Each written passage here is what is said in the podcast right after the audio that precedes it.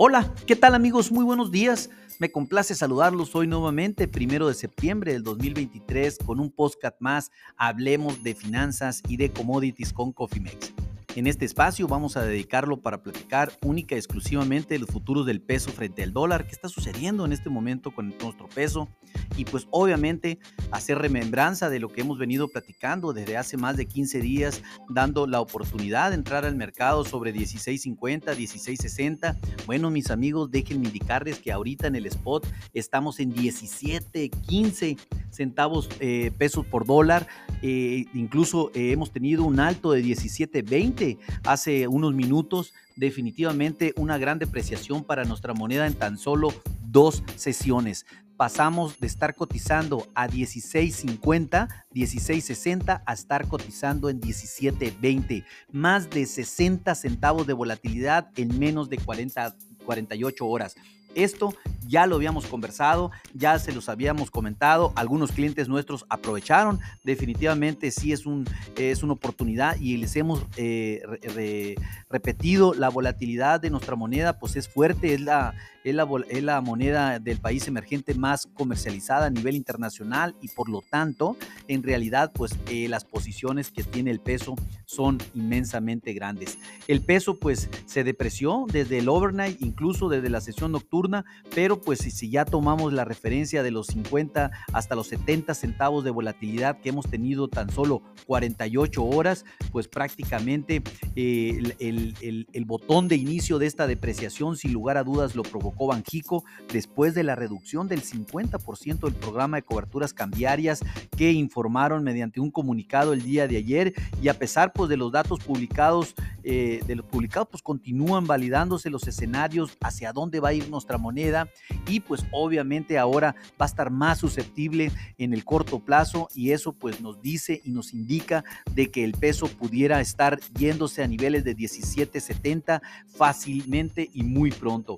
Hoy eh, se publicaron los, eh, hubo datos mixtos en los Estados Unidos también, como las nóminas no agrícolas, que registraron un incremento a 187 mil solicitudes de empleo frente a 170 mil estimadas por el mercado. Sin embargo, la tasa de desempleo subió a 3.8% en los Estados Unidos, superando lo estimado eh, que era de 3.7% en los Estados Unidos. Hablando del ingreso del pago del salario en promedio, este bajó ligeramente y pues definitivamente ya viene la intrusijada para, para la Fed de los Estados Unidos, qué va a hacer con la tasa en la próxima reunión de política monetaria. Esto que sucedió en los Estados Unidos el día de hoy indica que la Fed no debería de subir las tasas, sin embargo, a principio de semana eh, su presidente Jerome Powell informó y dijo que eh, lo importante era la inflación y que va a mantener su política restrictiva hasta más no poder. Entonces, pues digamos que este es un dato aislado en, medio de una ensalada, a ver qué tanto pesa al final